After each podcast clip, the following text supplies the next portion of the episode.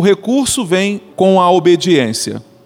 Evangelho segundo escreveu São Mateus, capítulo 17, do versículo 24 ao versículo 27. E chegando eles a Cafarnaum, aproximaram-se de Pedro os que cobravam as didracmas e disseram: O vosso mestre não paga as didracmas? Disse ele: Sim. E entrando em casa, Jesus se lhe antecipou, dizendo: Que te parece, Simão? De quem cobram os reis da terra os tributos ou os impostos? Dos filhos ou dos alheios? E disse-lhe Pedro: Dos alheios. Disse-lhe Jesus: Logo estão livres os filhos.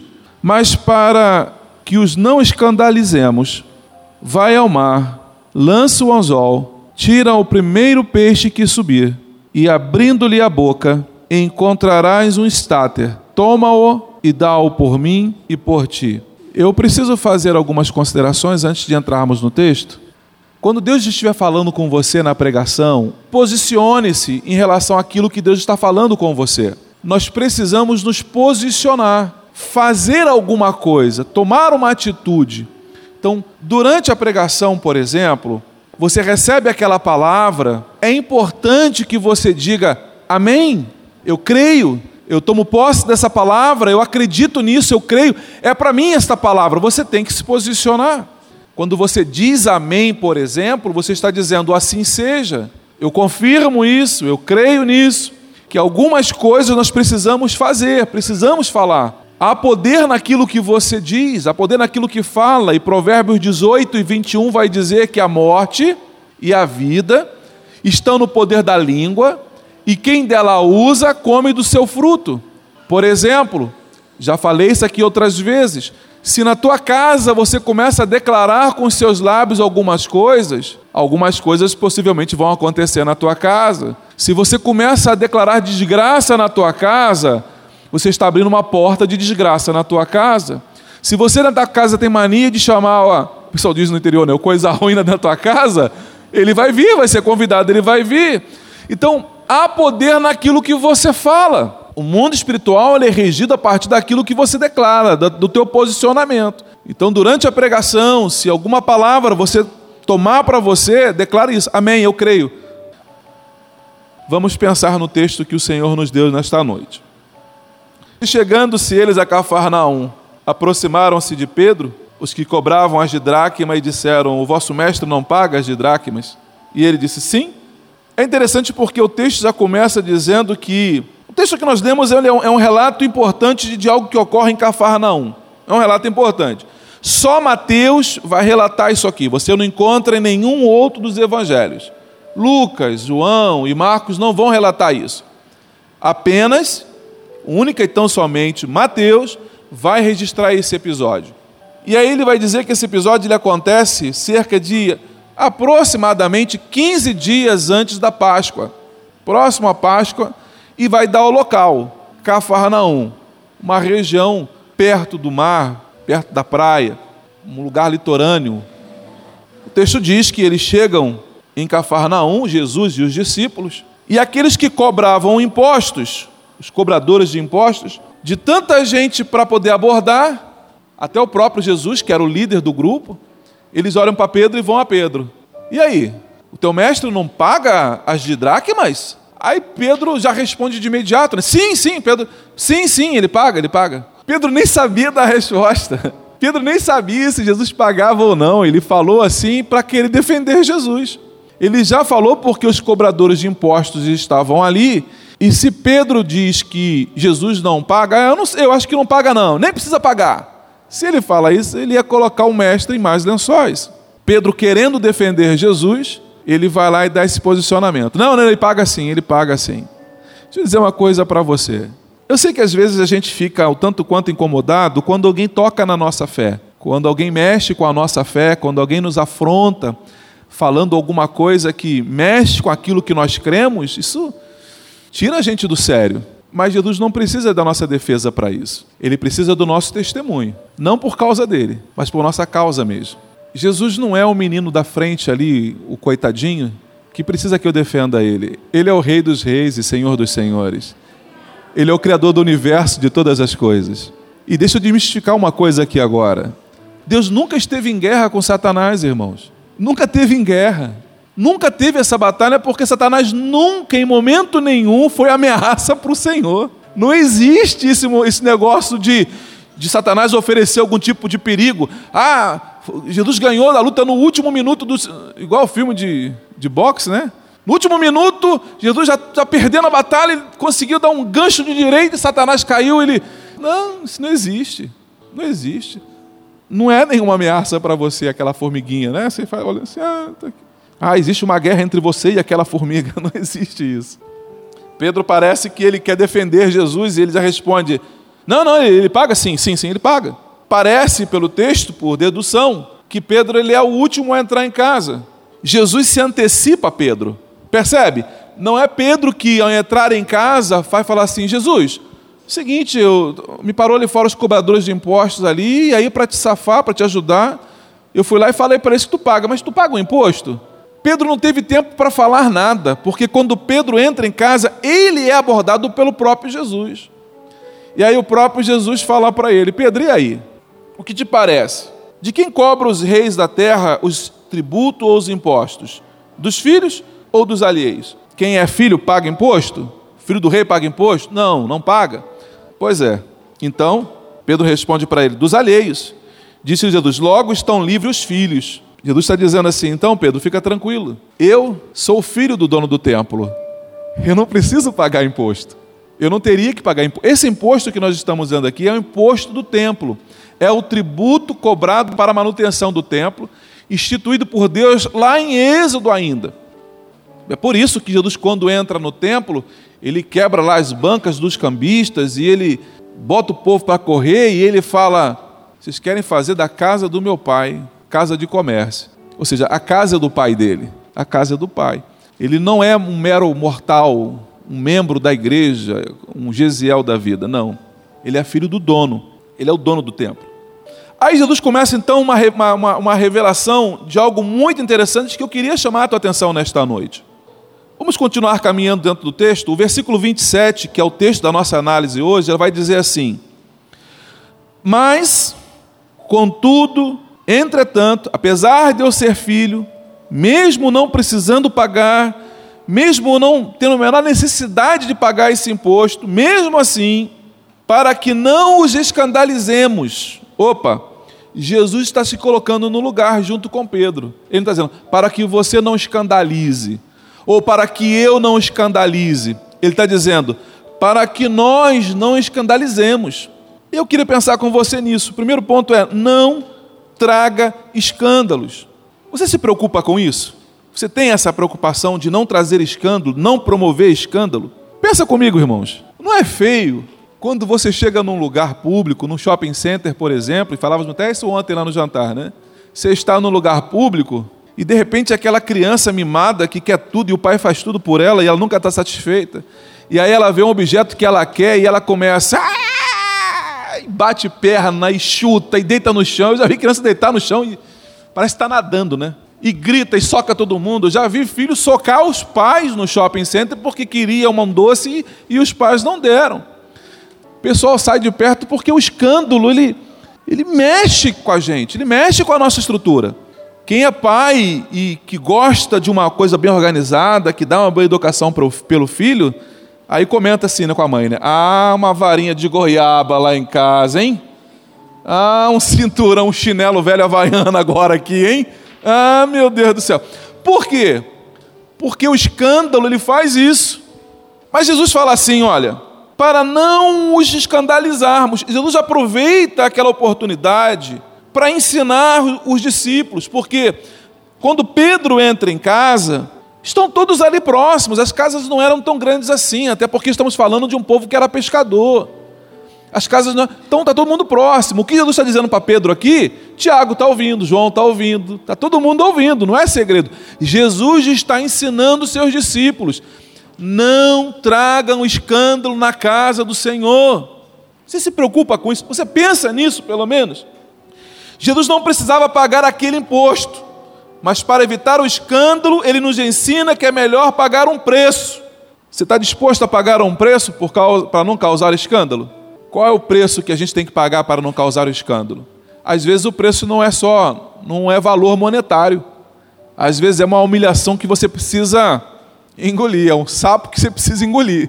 Alguém fez alguma coisa e você podia revidar, e você fala assim: ah, meu Deus do céu, se eu fizer isso. Aí é pastor, hein? Ah, é o presbítero da igreja lá. Ah, é o levita, hein? É o levita, é o, é o povo que canta lá no louvor lá, que está lá, oh, aleluia, dando esse escândalo aí. Eu confesso para os irmãos, eu não queria muito colocar o adesivo no meu carro mais de Cristo. Na verdade, eu nem queria colocar adesivo nenhum, peixinho, nada disso. Porque quando você coloca um peixinho no carro, quando você coloca um adesivo mais de Cristo, e você faz alguma coisa no trânsito, e você. Cara olha, ainda é crente lá! É crente esse miserável lá, mais de Cristo! Aí você tem que abrir a janela do carro e falar assim: Eu comprei esse carro, já vi com adesivo. fala isso, irmão. Fala que você comprou o carro e já veio com adesivo. Não fala, não fala que você é da igreja, não. Se ficar dando. Né? E alguém perguntar assim: Você é crente da mais de Cristo? Fala, não, não, não, não. Já que você está no erro mesmo, né? Já que você está no erro, já, um abismo chama o outro mesmo. Você fala: Não, não sou lá não. Esse carro que eu comprei e veio com esse adesivo aqui. Não sei nem que povo é esse. Pelo amor de Deus, não traz escândalo, não. Por quê, pastor? Porque lá em Mateus, Mateus não, Lucas, deixa eu marcar aqui para Lucas no capítulo 17 e versículo 1, o próprio Jesus, ele vai dizer assim, olha que coisa interessante. E disse Jesus aos discípulos, outra vez Jesus falando com os discípulos, ele fala assim: é impossível, olha que coisa interessante, é impossível, impossível, não tem como isso acontecer, não, não acontecer, é impossível que não venham os escândalos, é algo que não tem controle, vírgula, mas ai daquele por quem vierem os escândalos. Quando a Bíblia fala ai, você bota a barba de molho. Porque é impossível que os escândalos não venham, não venham, disse Jesus. Mas ai daqueles que promovem o escândalo. Nós temos que viver uma vida digna e exemplar. Você vai discutir com o cara da farmácia lá, da vaga do carro? Você vai discutir com o fulano lá porque meu irmão, paga o preço. Ai, Jesus. Ah, no velho tempo. Ah, o velho homem aqui agora. Eu pegava no pescoço desse camarada. O que, que você vai fazer? Vai trazer escândalo para o reino? Não. Porque Jesus disse que melhor lhe fora que lhe pusessem ao pescoço uma pedra de moinho e fosse lançada ao mar, do que fazer tropeçar um destes pequeninos. Quando você faz algo que escandaliza alguém da igreja, alguma pessoa que estava se, aproximando do Evangelho, quando você faz algo que você escandaliza quem ainda não tem tanta firmeza nas pernas para caminhar no Evangelho, a Bíblia diz que era melhor que você colocasse uma pedra de moinho, amarrasse no pescoço e jogasse dentro do mar. Às vezes eu me preocupo, irmãos, com pessoas que não têm, não têm muito juízo, porque eu acho que isso não é juízo. Vivencia algum problema na igreja, vê alguma situação de conflito, de problema, e aí chega em casa e comenta com, com quem não é crente que não tem estrutura para ouvir aquilo. Aí a pessoa vai ouvindo, vai ouvindo, não tem ainda estrutura emocional para ouvir aquele tipo de coisa, e aí ele fica, não conseguiu entender, e às vezes nem pegou a informação por completo, pegou só parte da informação, pedaços, fragmentos do texto. A gente sabe que existem pelo menos três verdades, né? A verdade dele, a verdade do outro e a verdade dos fatos. Pelo menos três verdades. Às vezes você só ouviu um lado da história e aí você sai contando o que você ouviu sem ter a menor certeza se o que você ouviu é verdade. E aquela tua informaçãozinha ali vai trazer um problema sério. Alguns dias atrás, um pastor, eu acho que aqui em Santa Catarina, inclusive, que a menina foi lá e e disse lá que ele tinha estuprado ela. Ele foi preso e mataram ele lá no, lá no presídio. Mas as pessoas, antes de chegar a informação de que ele era inocente, um monte de gente compartilhando nas redes sociais o pastor estrupador da menina lá. E começaram a divulgar o pastor estrupador da menina. Já pensou quantas pessoas que, que não tinham tanta firmeza no pé para caminhar no evangelho, que ouviram aquilo e se escandalizaram? Ah, por isso que eu não vou na igreja, tá vendo lá? Por isso que eu não vou. É por isso que eu não vou. Tome cuidado. Melhor lhe fora amarrar uma pedra de moinho no pescoço e jogar no mar. Então o que eu quero dizer para você nesta noite, pague o preço mas não seja um instrumento de escândalo. Ah, pastor, tem que aturar isso? É o que Jesus está te pedindo aqui nessa noite. É o que Jesus está te pedindo. Vai promover escândalo a tua atitude? Vai promover escândalo que você fizer? Vai enfraquecer alguém na fé? Então não faça, meu irmão. Pague o preço. Sofra a afronta. Sofra o prejuízo. Que preço você precisa pagar? Segundo ponto que eu preciso pensar com você nesta noite é a ordem que Jesus dá. Ele diz assim, no versículo 27 ainda, ele diz assim: Vai ao mar. Você consegue perceber o tom imperativo do texto? Vá. Parece um pedido? Parece uma sugestão? Não. É bem claro, é imperativo, é vá, é uma ordem. Ir ao mar fala de grandes desafios. O texto agora, do que Deus quer dizer para a sua igreja aqui nesse instante, ele começa a mudar um pouco. Deus, no primeiro momento, Deus nos trouxe um alerta, Deus nos trouxe uma direção para uma vida melhor, fugindo dos escândalos, mas a partir de agora Deus começa a trazer uma revelação para mim, para a tua vida, de algo grande. Ele fala assim: Pedro, vá ao mar. Jesus podia ter dito, Pedro, vá até a marola, vá até a beiradinha ali, até molhar os teus pezinhos ali. Não. A palavra de Jesus para Pedro foi: Pedro, vá ao mar. Chamando Pedro para viver grandes desafios. E eu, nesta noite, eu ouso dizer em Cristo Jesus para a tua vida: esteja pronto para viver grandes desafios de Deus. Esteja pronto para encarar grandes desafios. Pastor, e o que, que eu faço, pastor? Dá medo. Eu sei que dá medo. Eu sei que dá medo grandes desafios. Anote isso para o dia de hoje. Deus está te chamando, Deus está te convocando para grandes desafios. O que é grande para você? Não, isso aí é pequeno. Isso é pequeno. Isso é café pequeno. Quando o texto diz vá ao mar, irmãos, eu não tive ainda o privilégio, a oportunidade de viajar, fazer uma, uma, uma viagem de mar aqui na nossa costa para pescar para passar um pouquinho de susto. Eu não tive esse privilégio ainda. Eu confesso, não sei nem o que eu estou pedindo, não sei nem o que eu estou falando. Mas eu acho, pelo que eu vi algumas em filme, em documentário, é algo surreal. É você estar diante do, do inusitado, do, do inconcebível, do inimaginável. É você ver ondas de repente que você pensa, meu Deus, parece um prédio de dez andares. Meu Deus, eu não passo vivo daqui hoje.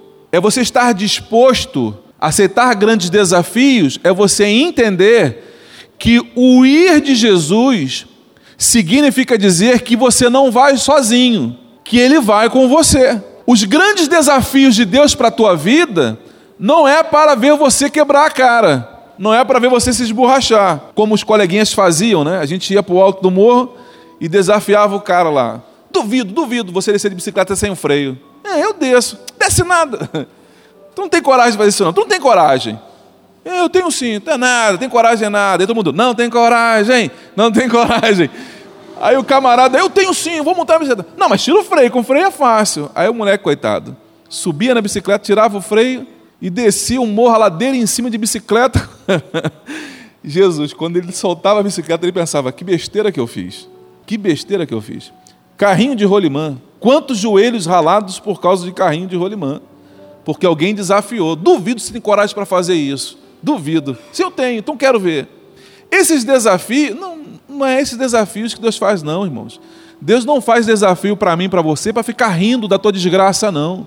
Deixa eu dizer uma coisa para você aqui nesta noite. Eu sei, eu sei, tenho muita certeza do que eu estou dizendo. Que algumas pessoas já têm diante de si alguns desafios mas esse desafio está te colocando medo. Pastor, surgiu algo grande para eu fazer e eu confesso que eu estou, eu estou tremendo, pastor, eu, eu estou com medo. Deus nos trouxe aqui nesta noite para dizer para você esse desafio não vem do homem, não, vem do Senhor. É o Senhor que está chamando para andar sobre as águas. É o Senhor que está chamando para que você entenda que quando Ele te chama para um desafio, é Ele que te capacita. E Ele vai estar contigo nesse barco. Esteja pronto para grandes desafios do Senhor na tua vida. Eu não sei o que é. Eu não sei. De repente Deus está te chamando para abrir uma empresa. De repente Deus está te chamando para você ir para fora do Brasil, para começar um negócio fora do Brasil. Eu não sei o que é, mas eu quero dizer para você nesta noite. Se for, não, é desafiozinho não, irmãos. Estou falando de desafiozinho pequenininho, não. Se for desafio pequenininho, fica por aí mesmo. Mas se você sabe que Deus tem te chamado para coisa grande, grande, grande, se prepare e diga para o Senhor: Eis-me aqui, Senhor. Eis-me aqui. O texto diz que Jesus fala assim: vá ao mar, grandes sacrifícios de fé. Grande, pense algo grande. Deus está nos convocando para irmos ao mar, para vivermos o sobrenatural de Deus. Quem pensa que é mais seguro estar em terra firme, se engana. Só estamos seguros quando estamos no centro da vontade de Deus. Você não está seguro porque você trabalha numa empresa do governo, não. Você não está seguro por causa disso. Você não está seguro porque né, tem um bom dinheiro na tua conta bancária. Isso não é. Jó perdeu tudo numa, no final de semana. Jó perdeu toda a fortuna no final de semana a nossa suficiência, a nossa garantia, a nossa segurança está em Deus. Ele é a nossa segurança. Eu já contei aqui algumas vezes, me perdoe contar de novo, o público sempre muda. Logo assim que caiu um avião da, que foi da TAM, foi da Gol, indo para o Rio de Janeiro, não sei se foi em São Paulo, ele bateu lá, explodiu, morreu um monte de gente. Naquela mesma semana eu tive que fazer um voo para o Rio de Janeiro. E eu confesso para os irmãos que eu subi na aeronave e eu sentei e falei, ai Senhor, tem misericórdia da minha alma, Pai. Ainda quero ver a Natália casar. Oh Senhor, quero ver o Guilherme sendo tocar violão. Senhor, me ajuda, Pai. Senhor, não deixa eu morrer agora não. Oh Pai, guarda a minha vida. E eu confesso que eu vou ir com medo mesmo. Eu não sei se é porque eu estava impressionado com o acidente que aconteceu, com a tragédia que aconteceu naqueles dias, mas eu estava bem sensível a qualquer turbulência do avião. E me parece que aquele dia foi a pior turbulência que eu já passei na minha vida. Irmãos, o avião, ele estava assim, de repente, você viu quando ele está no vácuo, ele, ele, dá aquela descida assim, ele quer dar aquela caída assim, parece que tiraram o chão de baixo, ele dá aquela. O teu estômago vem aqui e fala, Senhor da glória. Você escuta todo mundo falando, chamando por Jesus dentro do avião. Até aquele camarada que entrou e que parecia não ser crente, o ateuzinho lá, que parecia, né? Quando o avião faz isso aqui, ele fala: Ô oh, Senhor Jesus! Ô oh, meu Deus! Ô oh, Jesus! Aí ele quer segurar alguma coisa. Pensa que está no carro, né? No carro você segura aqui em cima, né? Quando você olha assim, está aquele marmanjão bigodudo segurando a tua perna assim. Assim Aí tu olha e fala: Que isso, meu filho? que isso, cara? Oh, desculpa, desculpa. É um impulso, é um impulso. O avião pousou no Rio, no Galeão. E eu confesso para os meus, quando o avião abriu a porta que eu desci, eu quase fiz igual o papo. Eu quase ajoelhei eu quase beijei o chão. Aí eu pensei assim, eu acho que eu até falei, irmãos, porque eu estava tão emocionado porque pisei em terra firme. Eu falei assim: ai, ah, Jesus, agora eu estou salvo, agora eu estou seguro. E eu ouvi muito claro Deus falando comigo: quem disse que você está seguro? Quem disse que você. Só porque está com o pé no, no chão firme? Aí eu gelei. Naquela mesma noite eu fui pregar na igreja do, do pastor Alex Soares, um amigo do Rio de Janeiro. E o tema da mensagem foi exatamente essa: Quem disse que você está seguro? Deus me deu uma mensagem para pregar naquela noite. nunca mais eu me esqueci disso. A nossa segurança está em Deus. A tua segurança não está naquilo que você acha, no salário, no emprego seguro, ó, oh, o meu emprego, ó, oh, a minha empresa, não. A nossa segurança está em Deus.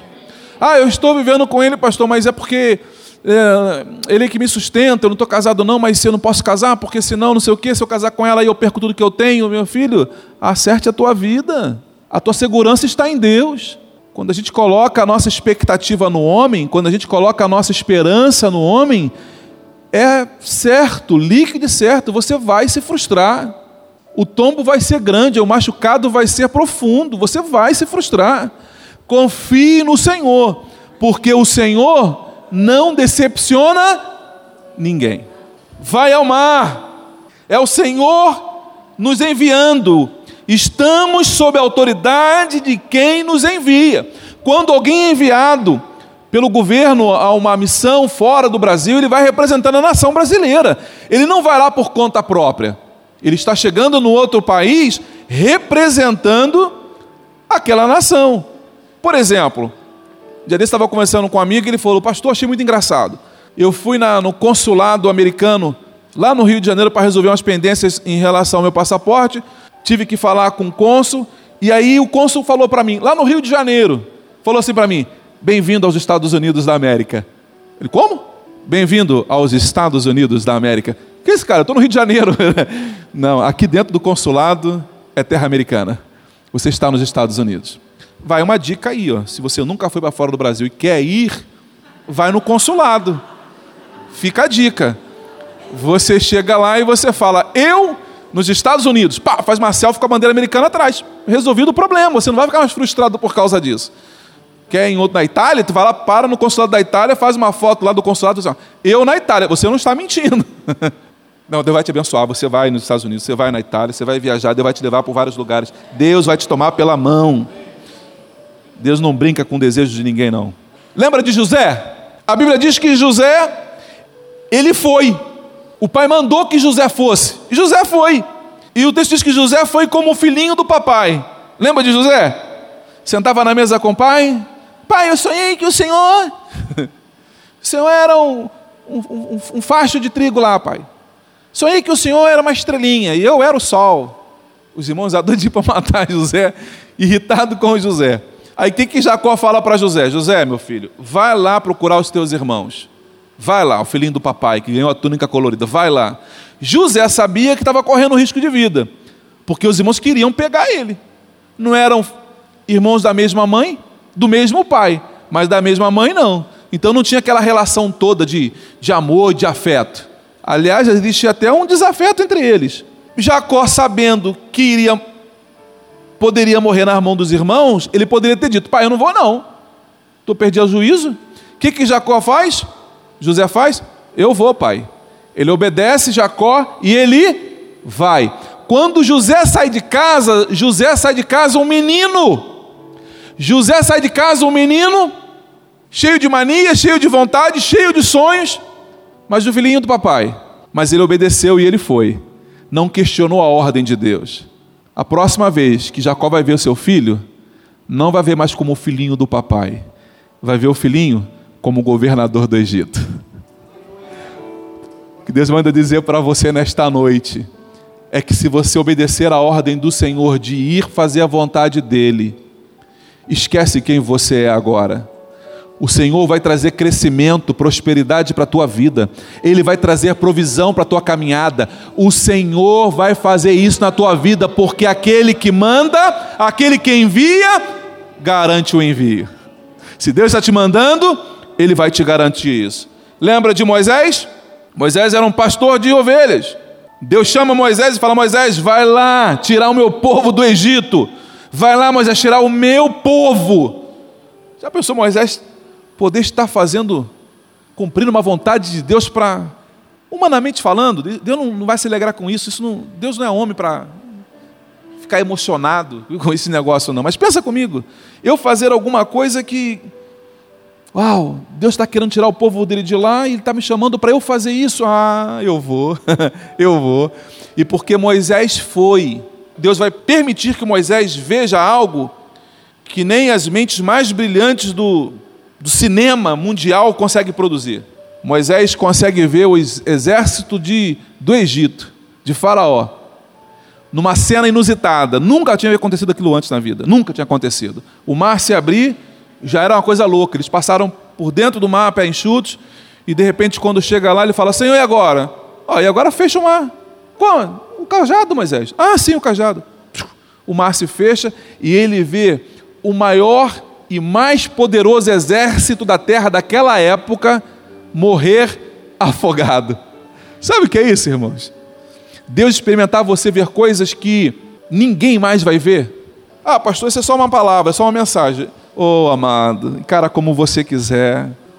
Você tem duas chances nesta noite de crer na palavra do Senhor. A Bíblia diz assim, ó: "Creia nos meus profetas e creia nos meus profetas e prosperareis. Lembra de Davi? Cuidando das poucas ovelhas, como disse Eliabe, né? Cuidando das poucas ovelhas. Mas ele recebe uma ordem: vai, vai levar comida para os teus irmãos lá na guerra.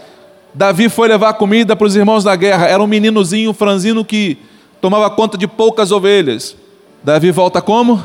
Rei de Israel. Davi sai um pastorzinho de ovelhas e ele volta rei de Israel. A pergunta de Deus para você nesta noite: quem você é e como você quer voltar? Se fôssemos tirar uma fotografia hoje aqui, hoje, Deus acabou de dar uma ordem para você e você está muito claro na tua vida, você sabe que ordem é essa que Deus te deu. É a foto da despedida para você entrar no navio, para você entrar no avião, para você pegar o carro e pegar a estrada. Olha para você agora aqui. Você consegue imaginar quem você vai ser quando voltar? Quando Deus te tomar pela mão e levar ao centro da vontade dele, quem será você quando você voltar? Eu uso nessa noite o texto para dizer que nem olhos viram, nem ouvidos ouviram, e nem jamais penetrou no coração humano aquilo que Deus tem preparado para aqueles que o amam. Qual é o tamanho do teu desafio? Qual o tamanho do desafio que você tem pela frente? Eu acho que eu dizia ontem no nosso, no nosso jantar que quando Deus chama Abraão e ele diz assim para Abraão: Abraão, aonde você pisar a planta do vosso pé, eu vou lhe tenho dado essa terra. Abraão, onde você conseguir ir, esteja certo que será teu. Peraí, Senhor, eu só tenho que ir, só andar, só pisar, só caminhar? Só isso, Moisés, ô, ô Abraão. Aonde você for, aonde você colocar a tua planta do teu pé, eu estou te dando. O que Deus está dizendo para ele é o que Deus está dizendo para você aqui nesta noite. É você que coloca limite no tamanho daquilo que Deus vai te dar. Se você andar pouco, terá pouco. Se você estiver disposto a andar muito, vai herdar muito. É por isso que a Bíblia diz para você andar sempre de dois em dois. Porque se um desanimar, o outro levanta. Vamos embora? Eu dizia para o evangelista Maico essa semana: Já pensou? Deus fala isso para mim. Aí eu falo assim: Ah, eu tô, tô caminhando aí bem. Acho que eu vou até ali. Tem Seada de Brito. Até ali se eu consigo ir. Aí ele para e fala assim: Não, né, pastor? Deus está dizendo que é onde o senhor for, né? Então, por favor, né? Só tem Seada, não, pastor. Vamos um pouquinho mais, eu vou com o senhor também. Vamos caminhar um pouquinho mais. Vamos chegar aí, pelo menos lá na, lá na guarda do Embaú, pelo menos, né? Vamos subir e descer ali, vamos pegar a guarda. Perder aquela praia linda lá? Não, pastor, vamos pegar aquilo lá também. Aí vai um terceiro com a gente. E a gente chega lá na guarda do Embaú, todo mundo quebrado, moído, né? Pastor, já que a gente veio até aqui na guarda do Embaú, vamos até Garopaba, vamos andar um pouquinho mais, na beira, vamos, vamos andar. E a gente acaba chegando lá porque um ao outro ajudou e ao outro disse: esforça-te. Deus vai nos levar a lugares mais altos, Deus vai nos levar a lugares mais largos, mais espaçosos. Deus vai nos levar. Essa certeza eu tenho muito, muito, muito clara para mim nesta noite. Se algo que eu tenho certeza nesta noite é exatamente isso. Vai e seja o que Deus disse que você seria. Vá e seja. Vá e faça o que Deus disse que você faria. A Bíblia diz assim: ó, lança o anzol. Lançar o anzol, irmãos, fala de obediência. Pensa comigo. O que, que Pedro era? Pedro era pedreiro? Pedro, o pedreiro? Não. Pedro era marceneiro? Não. O que, que Pedro era, irmãos? Pescador. Já viu aquela máxima que o pessoal diz assim: ah, vai ensinar o padre a rezar missa? Você está lá na cozinha fazendo alguma coisa, aí vem alguém que não sabe nada de cozinha, nada de tempero, e fala assim: por que você não bota um pouquinho de manjericão aí? Assim, Sai daqui, cara. O que, que tu entende de bolo? O que, que tu entende que eu estou fazendo? Ah, vai ensinar o padre a rezar a missa? Vai ensinar. Jesus chega para Pedro, e Jesus, humanamente falando, o pai dele era o quê? Carpinteiro. Aí Jesus chega para Pedro e fala assim: Pedro, faz o seguinte, ó. Vai ao mar alto, vai ao mar, lança o teu anzol. Para, para, para, para, para, para. para. Você está mandando eu pegar. Para ir ao mar alto vai ter que ter um esforço. Eu vou ter que pegar um barco, ô, ô, ô, Jesus. Jesus, dá licença, posso dar uma palavrinha com o senhor aqui particular? Não paga esse mico, não, Jesus.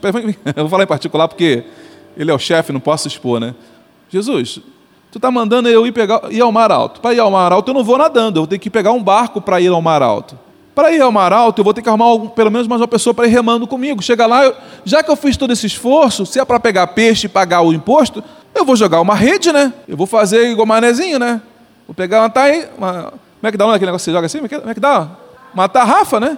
Vou pescar com tarrafa? Hã? É isso mesmo? Você é de Xanxerê, o que você entende de pescaria? Ah, dizendo que é casada com manezinho legítima. Vai jogar a tarrafa, Jesus. Joga a tarrafa que é melhor, vem mais peixe. Pedro questiona? Não. Vá e joga o anzol.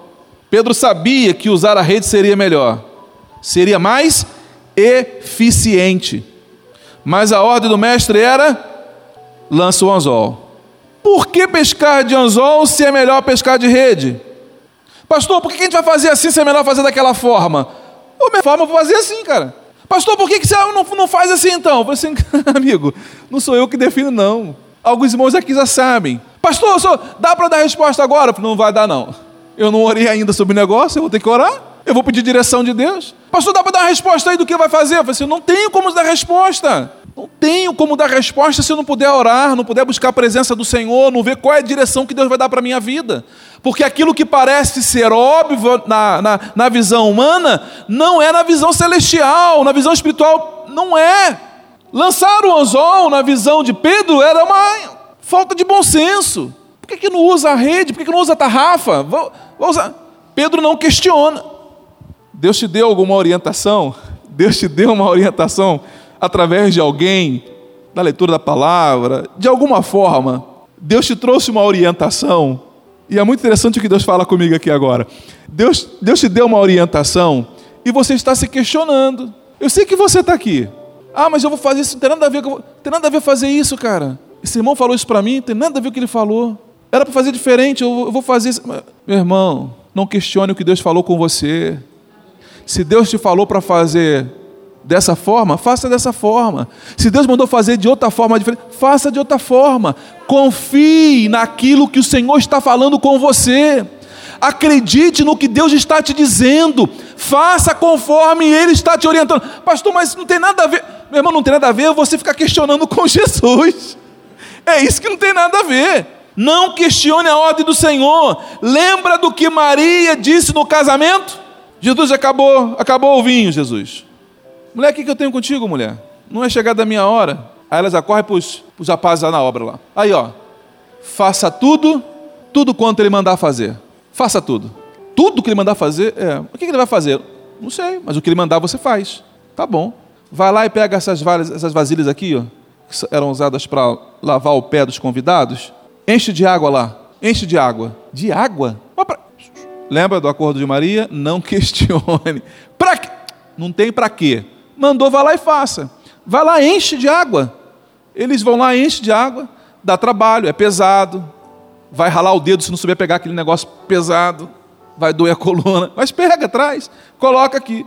Quando ele chega, tá, já trouxemos, e agora?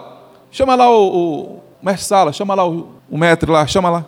Tá, o mestre chamando o senhor ali. O que, que é? Não sei, um, um tal de Yoshua está te chamando lá, um tal de Jesus está te chamando. Pois não, por favor, bebe aí. Beber água?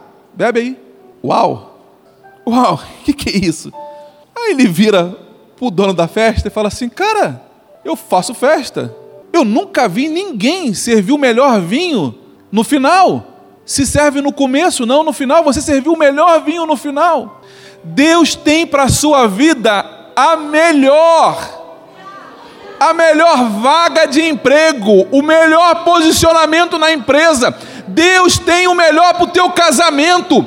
Você não vai ficar vivendo um casamento michuruca, não.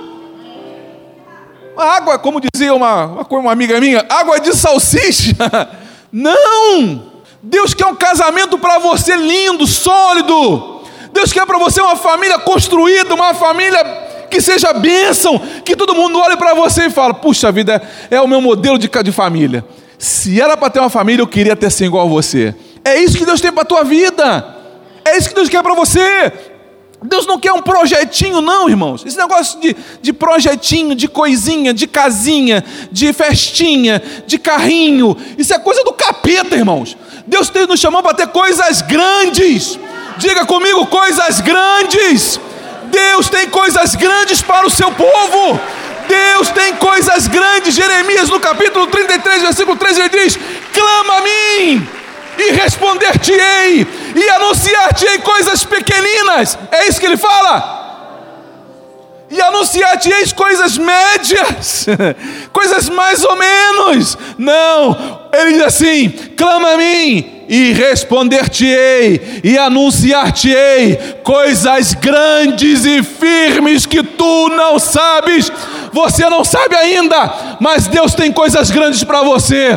O que, que é, pastor? Ah, meu filho, é grande. é grande. Pense em algo grande. Não, você não tem noção do que, que é grande, porque Deus vai te surpreender. Deus tem coisas grandes para você. O que, que eu preciso, pastor? Primeiro, Não cause escândalo.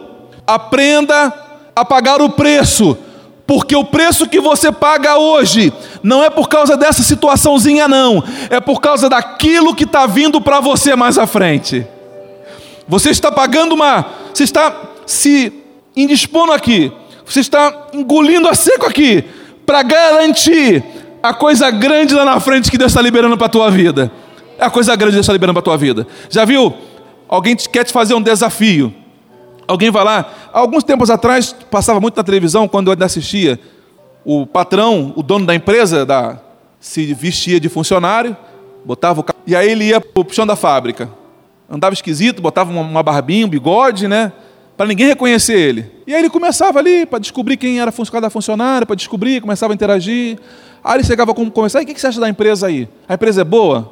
O patrão, o dono da empresa perguntando, o dono da empresa é um cara bacana? Um dia desse eu não posso dizer quem é, mas um dia desse o dono de uma empresa aqui em Santa Catarina perguntou para o funcionário para o motorista dele, né? O que, que o pessoal fala de mim aqui? O que, que o pessoal fala que eu sou? Aí disse que eu. Não, não, não vou falar para o senhor o que, que o pessoal diz do senhor. Não, pode falar, o que, que o pessoal fala de mim? O cara com medo falou assim: ah, a pessoa diz aqui que o senhor é chamado aqui dentro de o senhor das trevas. o dono da empresa era chamado de o senhor das trevas. Tu já pensou nisso? Aí o camarada foi lá e respondeu: Não, eu amo essa empresa, eu, eu, eu, eu me dedico a essa empresa. Aí a, a câmera escondida vai mostrando tudo, né? Ele declarando que é uma empresa, que ele acorda cedo, que tem dificuldade. Aí no final daquele período, faz uma reunião com todos os funcionários. E aí, diante de todo mundo, o dono da empresa começa a tirar a fantasia, né? Aí o pessoal leva um susto. Aí ele fala assim: Olha, eu quero chamar aqui à frente Fulano, Beltrano e outro lá, porque nesse tempo que eu passei aqui, foram para mim o melhor exemplo aqui dentro da empresa. E por causa disso, vão fazer agora um treinamento da empresa e estão indo assumir setores. E de quebra, vão ganhar passagem com a família para fora do Brasil. Uau! Aí você fica, por que, que eu não fiz isso? Por que, que eu não fiz? Por que, que eu não fiz? Irmãos, pague o preço. Quem sabe você está sendo provado pelo Senhor para algo maior ali na frente. E outra coisa, quando você se submete, passa algo por causa do amor de Jesus, meu irmão, não passa em branco, não. Quando você passa por alguma coisa, por causa do temor a Deus, por causa da palavra dele, isso não sai de graça para você. E para encerrar, para encerrar, por causa da hora, o texto diz assim: Encontrarás abrindo, pega, lança o anzol, tira o primeiro peixe que subir. Tá. E se o primeiro peixe for um baiacu? Meu irmão, é o primeiro peixe. E se for um peixinho pequenininho? E se for um peixinho feio? E se for um peixinho irmão, é o primeiro peixe que subir, você pega. Fique atento para a ordem do Senhor. Fique atento para o que Deus vai dizer para você. Fique atento aos detalhes. Fique atento aos detalhes. O primeiro peixe que subir, você pega. Ah, pastor, recebi um convite para uma empresa lá para trabalhar numa empresa. Ah, pastor, mas eu não gostei não, era para trabalhar com faxina na, na empresa lá. Era para entrar na faxina. Eu falei assim: ah, vou trabalhar na faxina? Estudei aí para fazer trabalhar em faxina. Não vou lá na faxina não. Aí você não vai. O texto está dizendo que o quê? é o primeiro peixe. Aí você foi lá e aceitou o desafio. É o primeiro peixe? Tá bom, eu vou assim mesmo. É faxina? Tá bom, eu vou na faxina. Eu sei que eu tenho capacidade para mais, mas eu vou obedecer ao Senhor. Aí você vai na faxina. Quando você vai lá, faz a entrevista, consegue entrar para uma entrevista, você sai de lá não como uma faxina, mas sai como lá chefe de setor sai de lá como gerente de departamento. O que importa é que você obedeça e siga as orientações daquilo que Deus falou para a tua vida. É o que você precisa. E abrindo-lhe a boca, encontrarás um estáter. Toma-o e dá por mim e por ti. Eu li isso aqui na mesma hora, me veio o texto lá de 1 Reis capítulo 17, versículo 13. Tu lembra disso? Quando Elias ele chega lá na casa da viúva, a viúva fala assim: ó, eu só tenho um pouquinho, eu vou fazer agora o que tem aqui, eu vou fazer para eu comer com meu filho, e depois vamos esperar a morte chegar, porque é o que tem, só tem um punhadinho aqui de farinha, de, de, só tem um pouquinho. Vou fazer, vou comer e vou esperar a morte chegar. Aí Elias fala assim: não, faz o seguinte, ó, faz exatamente como a senhora falou, mas o primeiro pedaço do bolo, faz um bolinho menor e faz para mim primeiro. Ela olhou para ele, para o senhor primeiro? É, tá bom. Ela vai lá e pega o bolo, faz um bolinho menor, em obediência ao profeta, em temor ao que o profeta falou, ela faz o bolinho e ela entrega na mão do profeta. E porque ela faz isso, a ordem de Deus é dada, os portões do céu se abrem e a chuva de provisão e providência vão cair na casa daquela mulher. A obediência a obediência, ela atrai sobre si todos os recursos que você precisa para uma vida feliz. A obediência, ela abre na eternidade um, uma janela que a prosperidade e a provisão de Deus vem para a tua vida. Jesus fala assim: faz primeiro para mim, traga lá, você vai pegar o dinheiro e vai pagar primeiro para mim. É o que diz o texto ali. Jesus está dizendo: paga o imposto primeiro para mim, por mim, que não precisava pagar, Pedro. Eu não precisava, mas paga-o por mim primeiro. Depois você paga para você. O que, que o texto está dizendo? Jesus em primeiro lugar. Jesus tem um primeiro lugar na tua vida? Jesus ocupa de verdade o primeiro lugar na tua vida? Quando você tem que tomar uma decisão, o que, que você decide primeiro? Por Jesus ou por qualquer outra coisa? O texto está dizendo: priorize, tenha como prioridade o Senhor Jesus. Quem tem tido a prioridade nas suas decisões? Primeiro, buscar primeiro, buscar primeiro e todas as demais coisas, você crê nisso? Você crê nisso? Então quero que você curva a sua cabeça nesta hora. Eu vou orar por você.